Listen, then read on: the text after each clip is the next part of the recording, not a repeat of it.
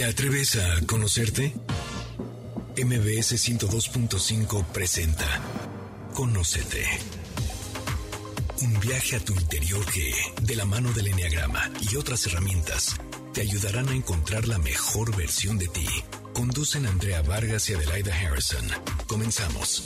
Muy buenas tardes, esto es Conocete y nosotras somos Adelaida Harrison y Andrea Vargas y no saben el gusto que nos da que nos acompañen todas las semanas por MBC Radio Ciudad de México. Hoy tenemos a una invitadaza de lujo que rara vez nos visita en nuestro plantel. Sí, pero bueno, estamos sí, casi, de verdad. Y además con un súper tema, o sea, no voy a spoilearlo para que Adelaida la presente. ¿Cómo estás, Adelaida? Bien, gracias. Encantada del día de hoy del tema. Empecemos por el tema, suena súper interesante. Exacto. Pero, y revelador. Pero además tenemos una gran amiga. O sea, les voy a leer la, la presentación, pero lo más importante es que la no- queremos Primero el nombre, el nombre del, del Claro programa. que sí, es Ana Mar Orihuela. Es psicoterapeuta, conferencista, tallerista, escritora, especialista de cabecera en programas de radio y televisión. Bueno, no creo que tenga que presentarte más, pero sobre todo darte la bienvenida. Me encantó que vengas porque siempre que vienes es un gusto, un placer y nos la pasamos súper a gusto. Oye, es su gracias. quinto libro que presenta. O sea, que de verdad, ¿eh? O sea, para Claro. escribir un libro lo que uno se tarda, dices, no, sabemos lo que es, ese esfuerzo. Y no, quinto libro, de verdad, mil felicidades y bienvenida. Y el título me encantó, Doña Huevotes. Así Entonces, Yes, con Doña Huevotes, yeah. Cuéntanos, ¿qué es eso? ¿Qué Ay, significa? qué gusto estar aquí. Yo también las quiero, ya. Y, y no vengo más porque no me invitan, ¿eh? ¿Cómo? Pero, No inventes. pero ya sí, violines. Otro, por no, favor, Janine, estamos. violines otra vez. Pero la verdad es que es un gusto siempre compartir con ustedes y sobre todo cuando es un motivo de fiesta o un motivo de orgullo para mí poder eh, compartir con ustedes este mi quinto libro porque La Doña Huevotes es un proceso personal eh, muy vulnerable. O sea, yo hablo en el libro de las mujeres que hemos tenido que ser fuertes, ¿no? Que hemos tenido que sacar adelante a los hijos, resolver a lo mejor desde la infancia, como es mi caso, con situaciones donde hay incertidumbre, donde tus papás están en caos, rotos, deprimidos. Y tienes que ser fuerte y sacar adelante situaciones. Y la verdad es que en este libro, además de compartir mi propia historia y la historia de muchas mujeres que hemos estado en esta realidad, también pongo el ejemplo de la vulnerabilidad, ¿no? Porque me comparto y me abro en mis relaciones más profundas, Íntimas. más personales con, con mis hijos, con mis padres, porque estoy convencida, ¿no? Que eh, en realidad escribir este libro para mí ha sido el mayor regalo personal que me he podido dar. Guau, Qué increíble, porque además creo que algo de lo que la gente convence a la gente a trabajar es saber que sí se puede, ¿no? Sí. Y es muy fácil pensar que cuando te oyen en el micrófono, te ven en la tele o a ti te ven subir, bajar guapísima, ¿cómo estás?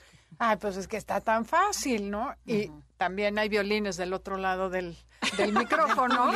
Claro, es que ella no sabe mi historia, es que para esas tres que están platicando tan a gusto, ellas no han tenido ningún reto en la vida. Entonces tampoco hay que imaginarnos, qué padre que lo compartas y desde ahí vean que sí se puede. Sí. No es fácil. Es, es que yo creo que el camino hoy eh, de crecimiento, o sea, está en relación a en verdad compartirte con vulnerabilidad y honestidad, porque estamos tan cansados de información.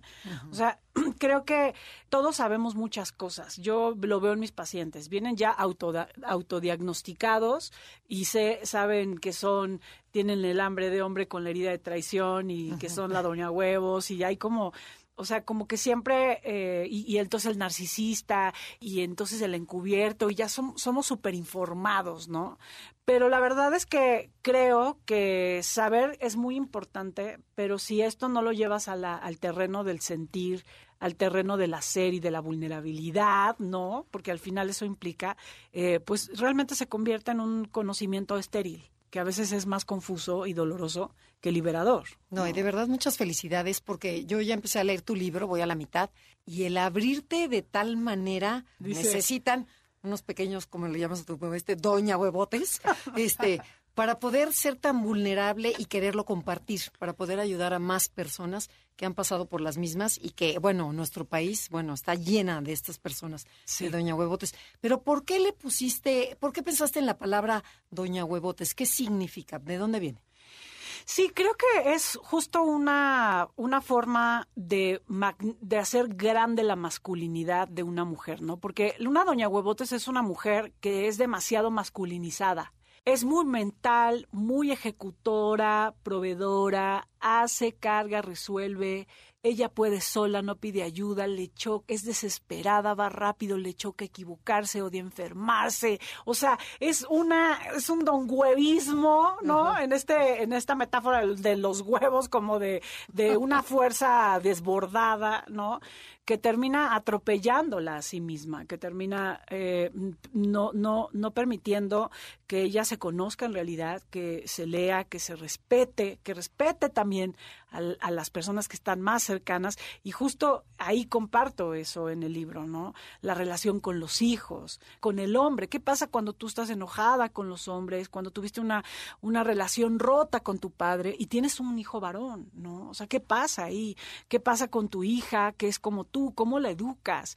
¿Cómo es la relación con los hombres? Hablo ahí del hombre pájaro, del hombre, o sea, hablo de todo este universo de la mujer que está desbordada en, en esta masculinidad, ¿no?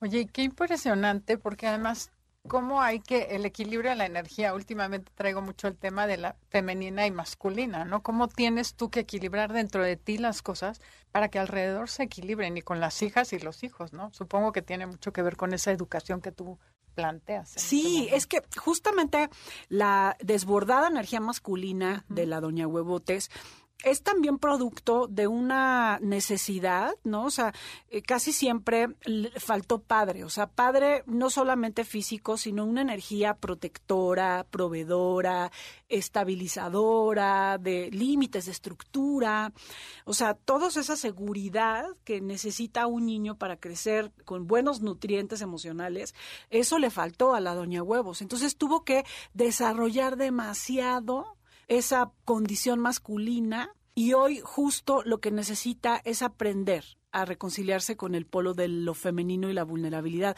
Las doña huevos no quieren ser mujeres, o sea, casi siempre están peleadas con la madre, porque casi siempre te refleja lo tuyo, claro, tu debilidad, ¿no? sí, no te gusta la debilidad, el victimismo, termina siendo la mamá la que la regaña, la que le dice cómo, porque no te gusta esa condición de, de vulnerabilidad que viste en, tu mamá, ¿no?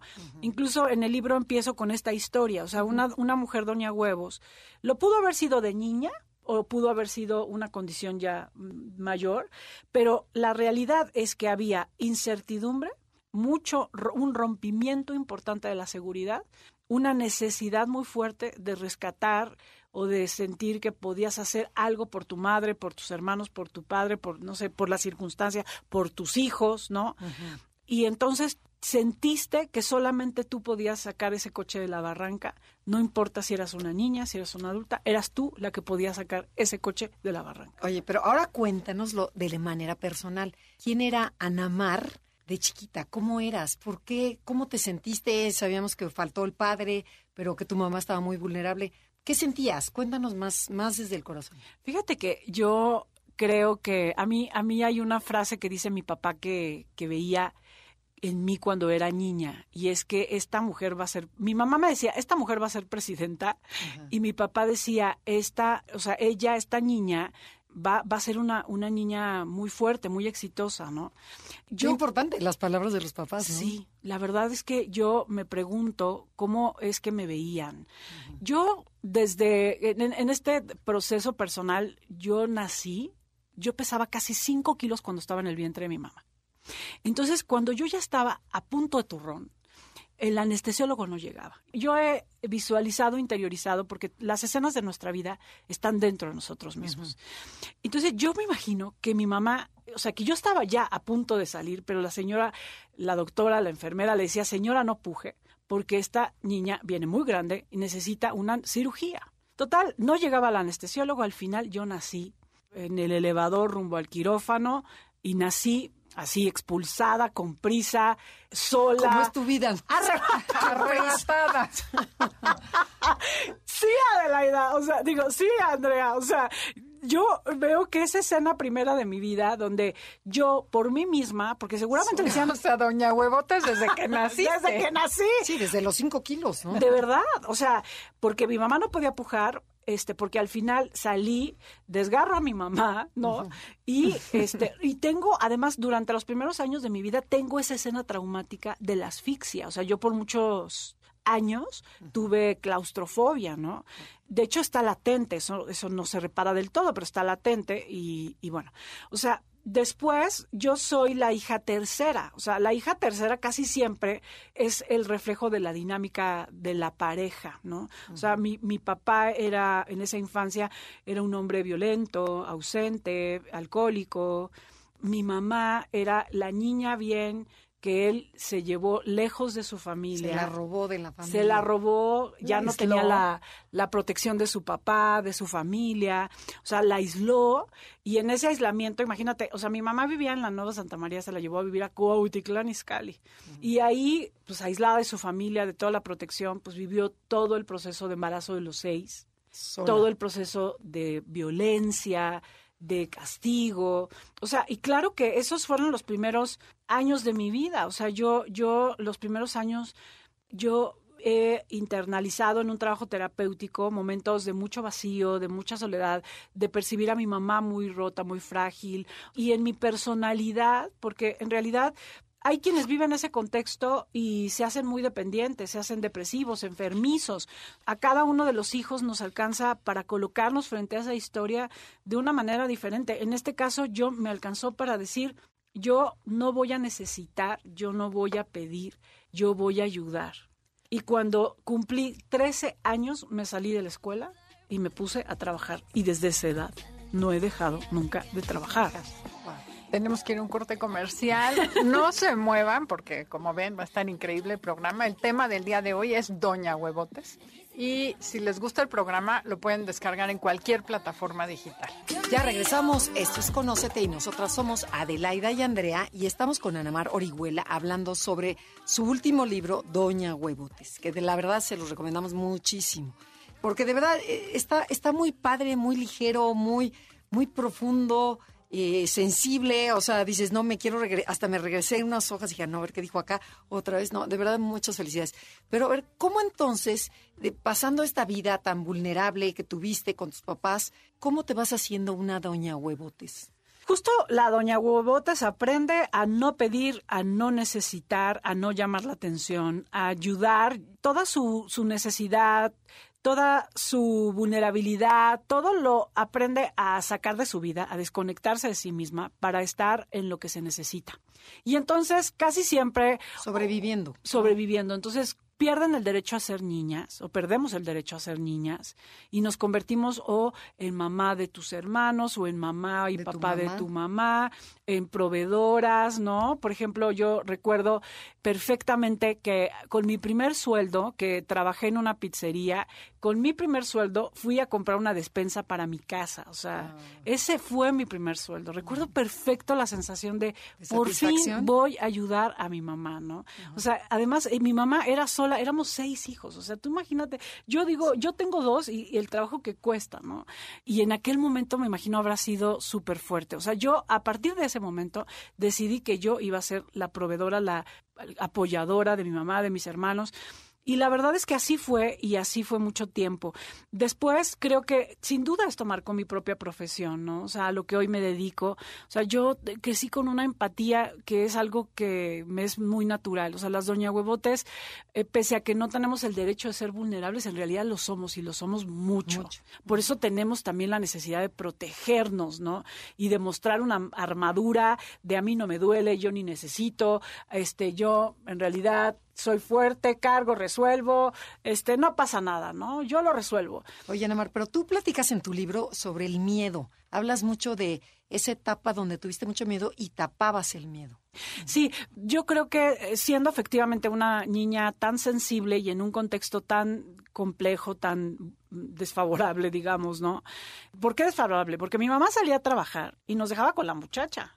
O sea, tú imagínate, seis niños con una muchacha. O sea, nosotros nos las pasábamos en la calle, en ese momento donde tú te educabas y crecías en la calle, con todo lo que eso implica, ¿no? O sea, yo me acuerdo que un día nos persiguió un señor con una media en la cabeza a mi hermana y a mí. O sea, de verdad no sé cómo.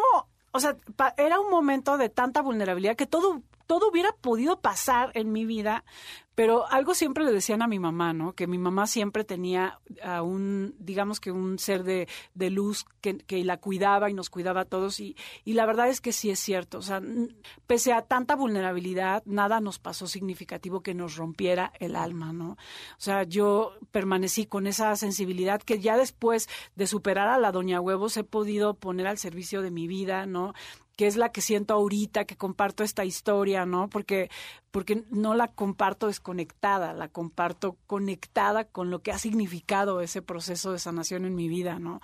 Y claro, o sea, creo que eh, esa vulnerabilidad se cubre a veces con sobrepeso, como era mi caso. O sea, yo desde muy chiquita fui una niña con sobrepeso. O sea, yo, yo veo mis fotos. O, sea, yo, yo. Te tragabas la angustia. Yo sí. Yo creo que esa sensibilidad, o sea, las personas que somos muy sensibles, aprendemos a protegernos del entorno amenazante a través de la grasa corporal y no tiene que ver con lo que comes, tiene que ver con cómo lo configura tu cuerpo para llevarlo hacia la protección, porque nuestro cuerpo es perfecto. Y cuando tú estás comiendo con miedo, eso que comes se metaboliza en una grasa que te protege, ¿no? Y eso es algo que yo justo comparto en mi libro, más allá del sobrepeso. O sea, el proceso de cómo eh, la, la, grasa es parte de una culpa, una carga, una vergüenza que está en todo, eh, en toda la piel. Y cómo también he ido transformando mi cuerpo a través de los años, a través de... Eh, sobre todo no los años, en los años no transforma nada. O sea, en realidad... el trabajo que has hecho en los años. del proceso personal y del trabajo con mis propias heridas, ¿no? Oye, y cuéntame una cosa, ¿eso de las mujeres huevotas estamos enojadas con los hombres? Sí, así es casi en la mayoría de las historias, o sea, estamos hablando de un síndrome, ¿no? O sea, un síndrome que aplica para muchas personas y que a pesar de que sea, oye, estoy compartiendo mi historia, en realidad lo he visto a través de estos 25 años de carrera que tengo este, manifestado en muchas mujeres, ¿no? E, este síndrome tiene un patrón de papá ausente o un papá que no te ve, un papá que no tiene ojos para ti. Y entonces esta ausencia del papá como mujer te lleva al hambre de hombre, pero también a querer integrar esa energía o contar con esa energía que te vuelves tan masculina y empiezas también a relacionarte con hombres que probablemente no tienen esa energía. Porque finalmente. O sea, ¿tú buscas a hombres más débiles? O sea, conscientemente. Mi, patrón, ajá. O sea, si yo lo hago desde mi hambre, los hombres que más me conectan son más débiles más femeninos, más vulnerables, ¿no? Esos que puedo cuidar, rescatar, los que necesitan chichi, ¿no? O sea, pero hoy, esa es la diferencia de la conciencia, ¿no? O sea, la conciencia decir, ok, o sea, conoces a esa persona y hoy puedes entregar el corazón y, abrir tu vulnerabilidad cuando realmente es una persona que, que sí, con la que sí quieres compartir desde la conciencia. O sea, todos tenemos un patrón de elección desde el niño herido y desde la conciencia, ¿no? Cuando tenemos capacidad de, autogobierno del niño, entonces no nos termina saboteando. Pero después hay que hacer un trabajo realmente muy profundo con nuestras heridas para que no sea el que haga el casting de pareja. Y en el libro justo hablo de esos modelos de hombres que atrae la doña huevos. Que antes de seguir a esto, quería preguntarte algo.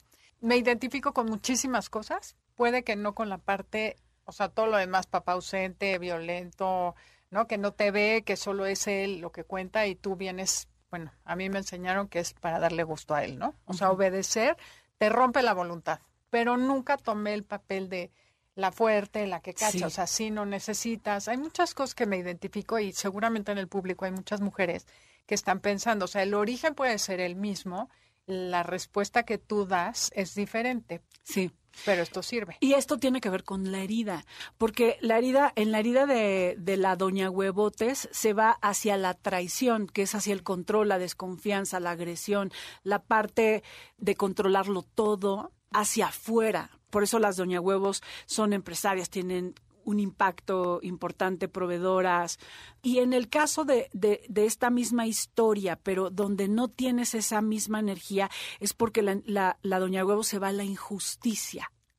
Entonces, cuando eres, cuando se va desde la injusticia, lo que haces es que no te quieres equivocar, eres muy perfeccionista, o sea, tratas como de salir de esa vulnerabilidad desde la autocrítica, perfección, este, rigidez, ah, este, estructura, disciplina, dureza, no te gusta, pero no es tanto hacia la energía eh, hacia afuera, sino más bien contigo misma. Pero sigues eligiendo hombres que no son ideales, para que pongan atención a esto también las que no son doña huevotes. Exacto. Pero, pero en el, en el inconsciente, porque hablas de diferentes tipos de hombres, ¿no?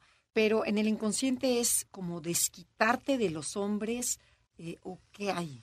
sí, o sea, puede haber me tengo que me tengo que volver a relacionar con la parte femenina. Sí. Pero sin embargo, a los hombres los aplasto como para decir, sí, mira, ¿quién manda o cómo está? Sí, exacto, ¿no? O sea, tú tienes una energía muy controladora y si tú conectas, el primer modelo, hombres pájaro herido.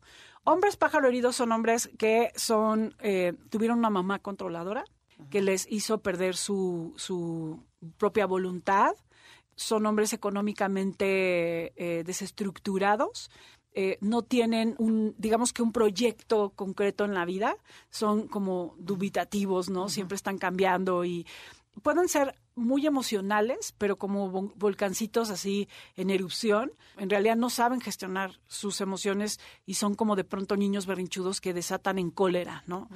O sea, este pájaro herido tuvo una mamá muy controladora y le llama mucho la atención una mujer fuerte porque es como la nueva mamá. Vuelve a ver a su mamá. Pero ¿qué va a pasar? Entonces, tú, como doña huevos, te llama la atención esa energía, que es una energía que no tienes porque es como emocional, es cariñoso, es afectuoso, es como muy expresivo, te encanta eso, ¿no? Te gusta mucho cómo te da amor, cómo te, cómo te besa, cómo te toca, incluso cómo podría ser un hombre que, que sea apasionado, ¿no? Esa parte te gusta, pero tiene rota su vida económica. Entonces, te sientes. No importa, mi amor, yo te las resuelvo. Y tú imagínate tú esa vida, ¿no? Porque hay un momento en donde sí, a lo mejor dices, órale, yo, te, yo le entro al quite, pero porque estás bien enferma, pero el día que te das cuenta que estás cargando a un nuevo hijo, porque ya no es tu pareja, ahora es tu hijo ese día te enojas, ¿no? Y empiezas a pendejearlo. Las, las doña huevos somos unas expertas pendejeadoras, ¿no? es que era lógico, ay, pero es que por sentido común, ay, pero ¿por qué no se te diste cuenta? Tan ay, fácil que es O sea, te lo tengo que repetir. A ver, trae acá, a ver, a ver, a ver. O sea, como mamá, pero amargada. Ajá, exactamente. Y entonces empiezas a perseguirlo porque cuando te das cuenta es un hombre que te deja otra vez sola como tu padre y eso te vuelve a doler. O sea, también somos, somos muy buenas y digo yo me incluyo, somos muy buenas para en el casting de pareja atraer eso, porque es por ley. Ajá. O sea, si no te haces consciente de yo ya no quiero esto en la vida y lo eliges desde la conciencia, pues ahí vas a ir a conectar. O sea, eso es lo que naturalmente haces. Ajá.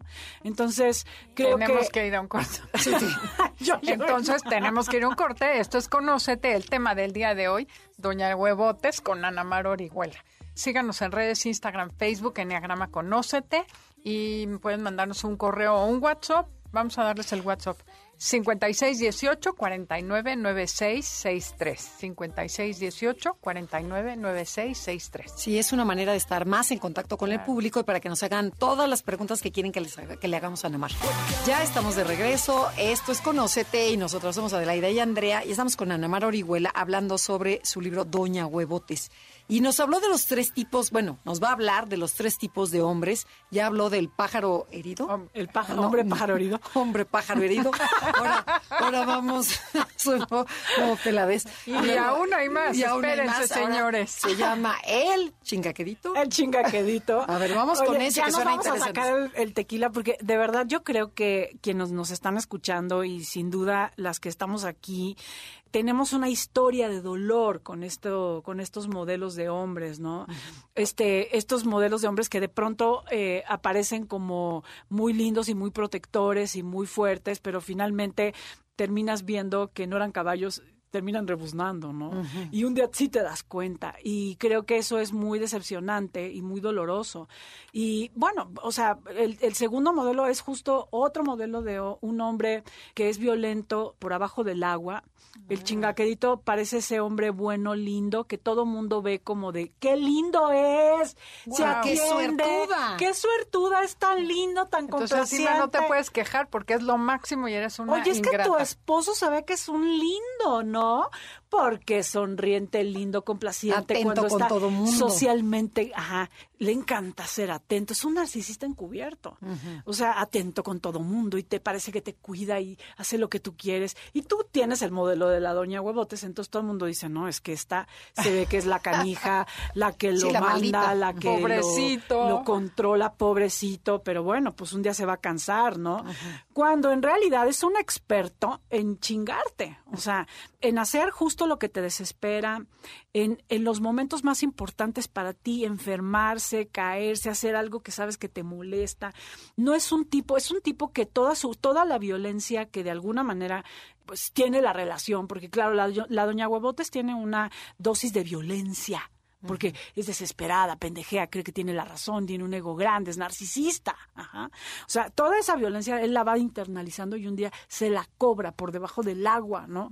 Porque justo hace lo que, lo que más Sí, te ¿dó- duele. ¿Dónde ¿no? darte, no? O sea, pero no es frontal, ¿no? Ajá. Tiene juegos, de- es un es una persona que tiene una crítica, es perversa, Ajá. ¿me explicó? Porque tiene una crítica que se traga, o sea, nunca confronta con verdad, o sea, tiene una sonrisa hipócrita, o sea, sí, sí, sí, sí, conozco a un personaje así. Sí. no, totalmente, estás escribiendo, me lo estoy imaginando, pero perfecto. Sí, Sí, además tú le dices a tu amiga, ay, qué lindo tu esposo, así vive un año no, con sí, este. es lo que me dice esta persona. Me dice, sí, me dice, si lo ves, me dice, Te no, es invito. cañón el tipo. Es cañón. Este, y, y realmente es muy fuerte porque la violencia encubierta es muy enloquecedora, ¿no? O sea, de pronto ves un, un rostro amable detrás, o sea, es, es realmente un lobo disfrazado, ¿no? Claro, y, y empiezas a dudar de ti, y dices, la loca soy yo. Sí, sí, porque además todo el mundo lo ve tan lindo, tan bueno, ¿no? Entonces, ese es el segundo tipo que, que atrae. El tercero también podría ser un don huevos. O sea, los don huevos son como hombres muy proveedores, muy fuertes, muy controladores, que no son vulnerables, que creen que deben de tener el control. Entonces, de pronto, imagínate esas dos fuerzas encontradas, ¿no? Wow. O sea, son, pueden ser muy buenos en proyectos laborales, pueden ser muy buenos socios, pero siempre son explosivos, son violentos. O sea, cuando algo se mueve, empieza la persecución, quieren tener la razón, tienen egos fuertes, son narcisistas. O sea, sí es muy complicada y violenta, apasionada e intensa, pero al final, en los tres modelos, la constante es no tienes un compañero de vida. Porque Estás sola. o tú lo o tú le ca- lo cargas o te tienes que defender o tienes que pero al final no hay una vida Una relación madura. una relación de intimidad porque la intimidad es lo que está roto en la doña huevos E- En ambos. Porque también en Don, en don Huevos. ¿no? ah sí en don, en don huevos también Sí. No puede haber huevitos porque Pero estrellados. estrellas. sí sí sí don huevos tibios. tampoco maneja ese lenguaje no Oye, ¿y cómo es esta relación de Doña Huevos con sus hijos? Porque, bueno, ya vimos que escoge pésimo pareja o escoge parejas que le recuerdan a su padre y acaba con la misma carencia, el mismo Sí, abandono. sí ¿Cómo sufren los hijos de esa? Pues en realidad lo más complejo de este, de este síndrome es todo su mundo afectivo. O sea, llámese su pareja, llámese sus, sus relaciones más personales y por supuesto sus hijos, ¿no? Porque ella cree que su función es ser proveedora, decirles lo que tienen que hacer, este, darles la lección, darles la clase. Y los hijos no siempre necesitan eso. ¿No? O sea, a veces Y rechazan a esa mamá, ¿no? entonces alucinan a la mamá, están enojados con su imposición. Yo a tu edad ya hacía, yo a tu edad Ya yo tenía novia, ya a tu edad yo ya, me compré ganaba mi dinero. coche, Ajá. no, yo ya a tu edad. Yo, o sea, siempre hay una forma de pendejearlos, de descalificarlos, y más si es hombre. Ah. Porque ella está tan enojada con los hombres que entonces empieza a proyectar su enojo en él. O sea, no quiere que su hijo se haga como los hombres de sus esquemas. Y justo provoca eso. Y justo provoca eso, un enojo muy fuerte porque lo empieza a controlar de más, a criticar, a perseguir, a no permitir, porque ella cree que lo que está haciendo está bien, no está educando a un hijo que no sea lastimador, abandonador y, abusivo como los que ella ha tenido, pero es no se da cuenta que ella hace eso con su hijo. Entonces su hijo termina estando muy enojado con ella y su hija también, ¿no? Porque su hija le pide la misma, o sea, cree que pero a la hija la vuelve, la empodera, la hace fuerte o la ningunea. Sí, sí, este puede ser que la ningunee porque puede proyectar en ella la vulnerabilidad que negada, entonces le resuelva y la haga una niña frágil, dependiente, necesitada, ¿no? O sea, que siempre va a necesitar la aprobación de su mamá. O puede ser que si la, el temperamento de su hija es fuerte, pues entonces que se vuelvan rivales. Y entonces la, la hija Doña Huevos, que ahora no le permite y le dice y la confronta y está enojadísima, ¿no? Por la forma en la que su mamá siempre espera de ella. O sea, una Doña Huevos no le choca que la gente de su casa se enferme. Claro, claro, claro. Me estás quitando tiempo de productividad, ¿no? Sí, o sea, ella se va con la pata chueca al, trabajo. O sea, no hay nada que la pueda detener, ¿no? Y ahí va con el gripón y, trabajando en COVID y todo, ¿no? O sea. Le imaginas caminando así chueca. Tal cual. Diciendo, y, le preguntas cómo está, y bien y mejorando, ¿no? Porque en realidad no, no, no lee, no lee su, su estado de necesidad. Entonces, con una hija podría pasar esa dualidad también. Y con el hijo también, o sea, o, lo sobreproteges y lo haces un niño totalmente dependiente, vulnerable, necesitado, dependiente a ti. Pero no lo podrías hacer un machito, o sea... Sí, sí, exacto. O sea, hay, en el hijo hay esa dualidad, ¿no? O lo haces así, el niño dependiente que nunca crece y que yo lo que digo es que lo castras, porque, o sea, tú, cuando tú eres una mamá que, llega un momento en el que ya le diste a tus hijos lo que necesitaban, los nutrientes que necesitaban, lo que tienes que hacer es soltarlos al vuelo. Y eso lleva una muerte y un rompimiento que duele y es una decisión que tienes que hacer desde tu adulta, porque si tú tienes miedo a que te abandonen, tienes miedo a estar sola, siempre de manera inconsciente los coses a tus faldas. Ajá. Pero realmente cuando tienes, por ejemplo, eh, este año mi hijo se fue a vivir a París. Estudiar, tiene 20 años. O sea, yo lo fui a dejar. O sea, el día que yo le di la vuelta y dije, mi amor, ya aquí está, bye, me voy al aeropuerto. O sea, ese día yo sentía de verdad. O sea, pensar lo que iba a pasar era muy distinto a sentir lo que realmente estaba sintiendo. O sea, sentía que estaba dejando a mi niñito solo en una ciudad tan grande, que algo le iba a pasar. Me fui con pensamientos catastróficos al aeropuerto, juraba que esto era una sentencia de muerte. O sea, era algo tremendo, ¿no? Ya después me pude gobernar a mí misma gracias a las herramientas de trabajo personal. Pero, claro, es que son importantísimas. Pero la verdad es que soltar a tu hijo y decir, no, o sea, haz eres libre, libre, ¿no? Es un proceso realmente doloroso. Y cuando tú tienes mucho miedo al abandono, pues terminas haciéndolos dependientes. O sea, porque siempre van a necesitar tu opinión, van a necesitar tu dinero, van a necesitar tu aprobación. Y entonces realmente van a ser, los vas a incapacitar. Y eso puede pasar con, con el hijo o con la hija. Ni me digas, hoy mi hijo se fue a vivir solo.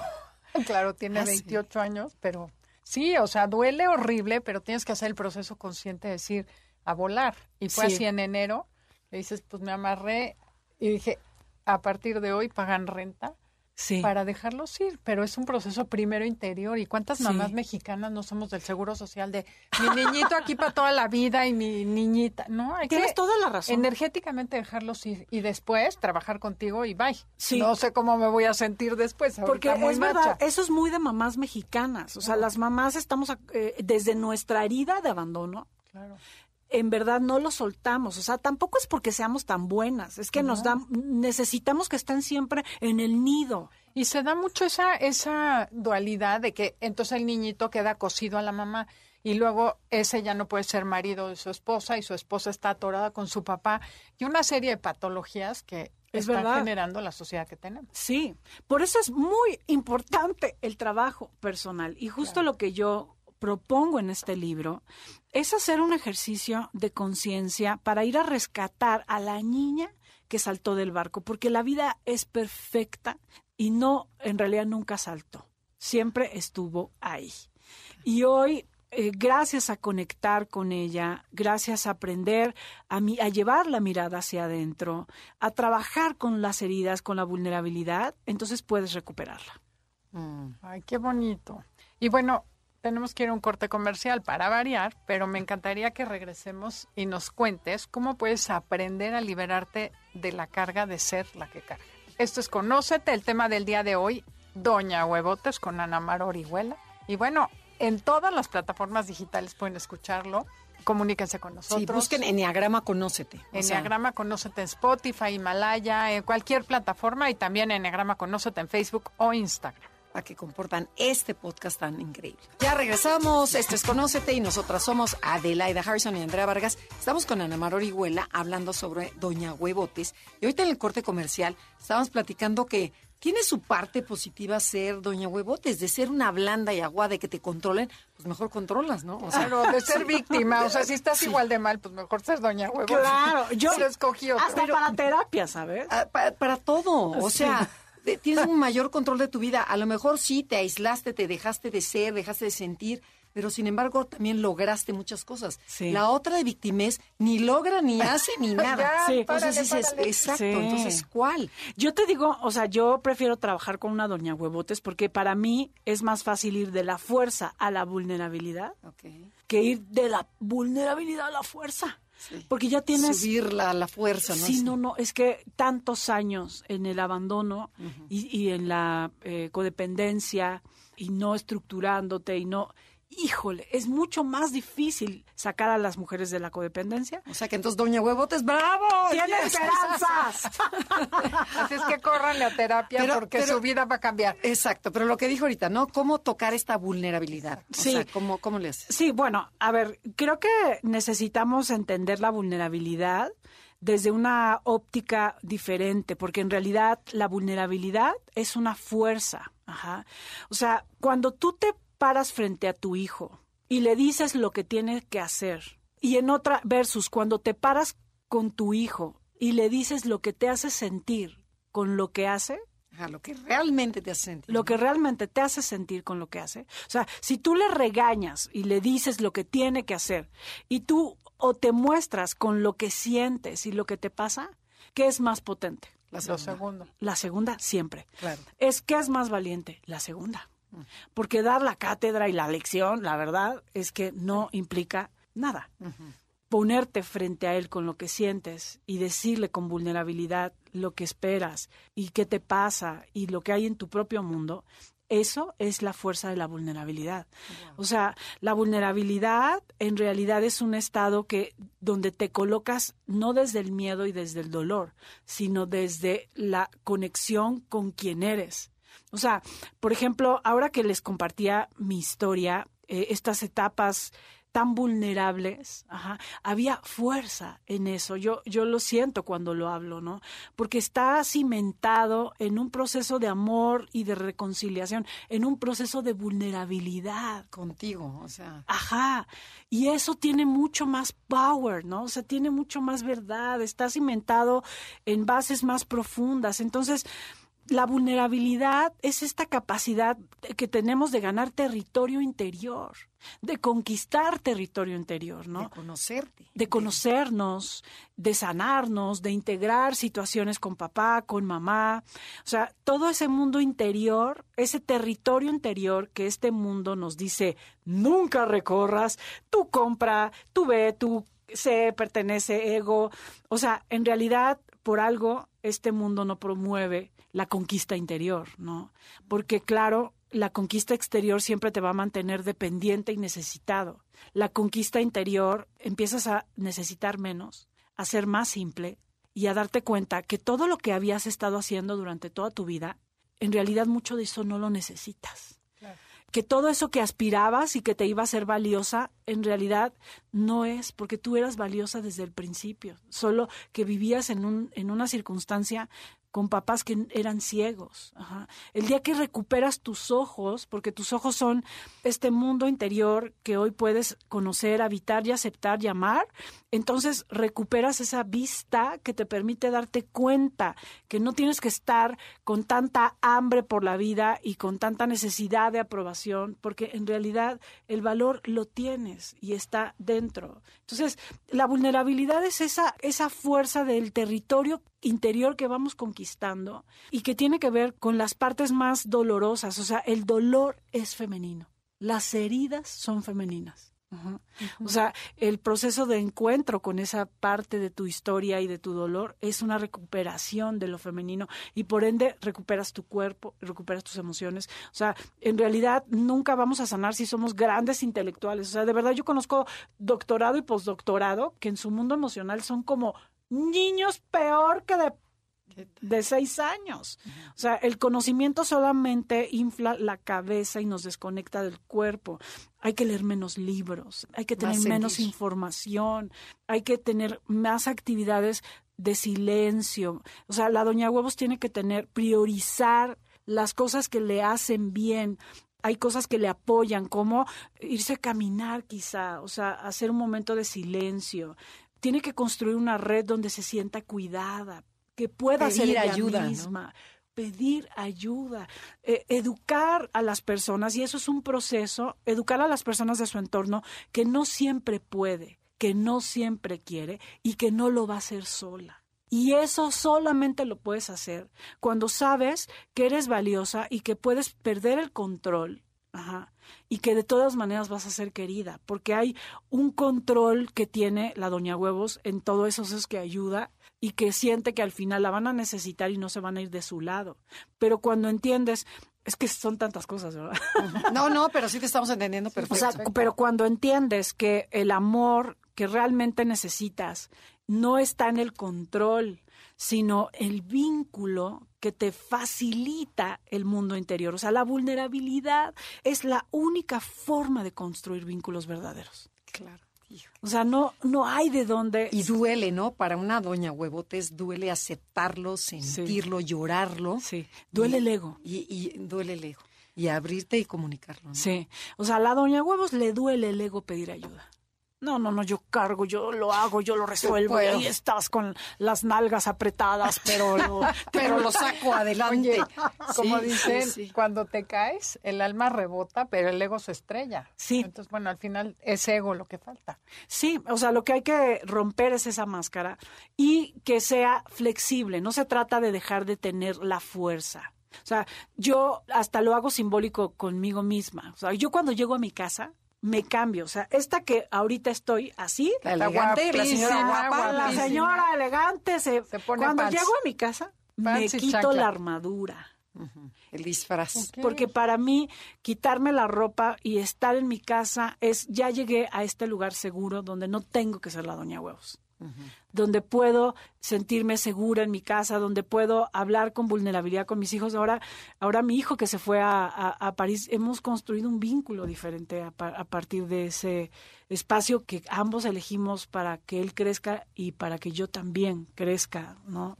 Y creo que eso es algo que se va construyendo en la vida a mí me da mucha risa mi hija. Mi hija es una doña huevitos que te lo juro ya lo trae en los genes. Porque así de la otra vez se le atora su colita y ya mejor así se lo arranca, ¿no? Es competitiva, es fuerte, es extrovertida, le hace amigos. Y mamá se le cae la baba. Y a mí se me cae la baba. O sea que esa parte no se quita del todo, ese doña huevotes se mantiene. La doña huevotes es, o sea, nunca se va a ir porque esa te costó. Y te construyó y, te construyó. Y hoy tiene que servirte para que tengas la vida que mereces y no para que te destruyas ni, y para que te aplastes y te atropelles. Esa es la gran diferencia, que vamos a poder ponerla en ese lugar donde la necesitemos, porque la vida requiere que seas doña huevos a veces. Oye, y un reto enorme para las doña huevos que nos están escuchando.